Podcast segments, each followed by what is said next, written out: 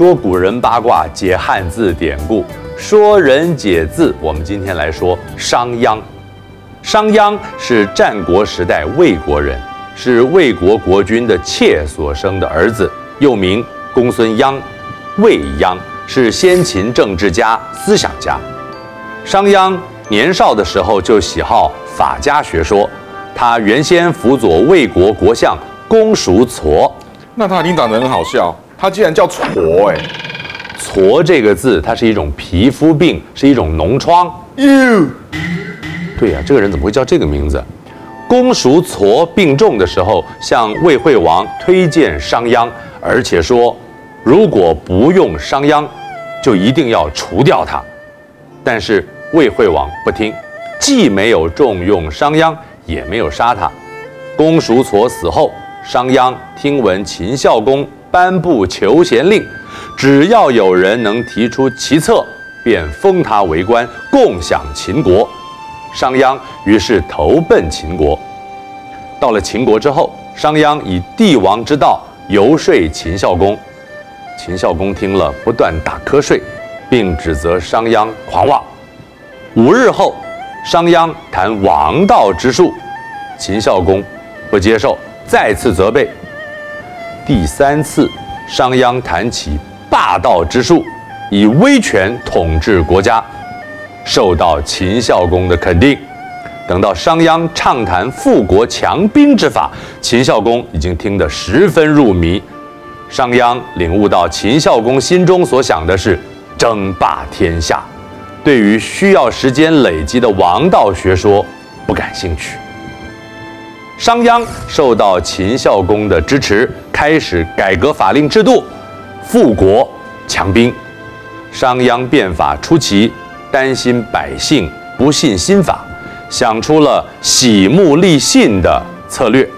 他把一根三丈高的木头竖立在南门前，张贴公告悬赏。如果有人能把这根木头搬到北门，就赏十金。百姓只觉得奇怪，没人敢尝试。于是商鞅把赏金加到五十金，果然有人试了。商鞅也履行诺言，赏赐五十金。此事一传十，十传百，很快就传遍了整个的秦国。百姓知道商鞅是说到做到，自然不敢怀疑他颁布的新法令，变法也得以顺利推行。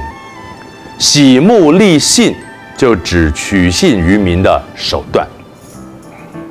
商鞅重视农业，抑制商业，陆续地修正刑法、户籍、军功等制度。此外，他彻底执行法令，公正无私，不避强权。太子犯法也不能全身而退。新法实行一年之后，道不拾遗，民不妄取。兵革大强，诸侯畏惧。人们见到路上他人遗失的物品，不会据为己有；对不应得的东西，不随意夺取。路不拾遗，形容社会风气良好。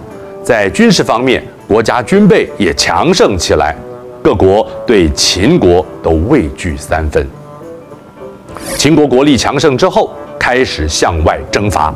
收复失土，商鞅多次领兵作战，因战功获得商帝封邑，号为商君。但是，商鞅执法多年，用法严苛，树敌众多。秦孝公病逝之后，秦惠王即位，对商鞅怀恨在心的公子虔密告商鞅谋反，惠公派兵捉拿。商鞅潜逃到函谷关，想到旅社投宿，旅社主人却拒绝说：“商鞅制定了新法令，如果让身份不明的人留宿，是要连坐受罚的。”商鞅感叹，自己定的法规竟把自己害到这个地步。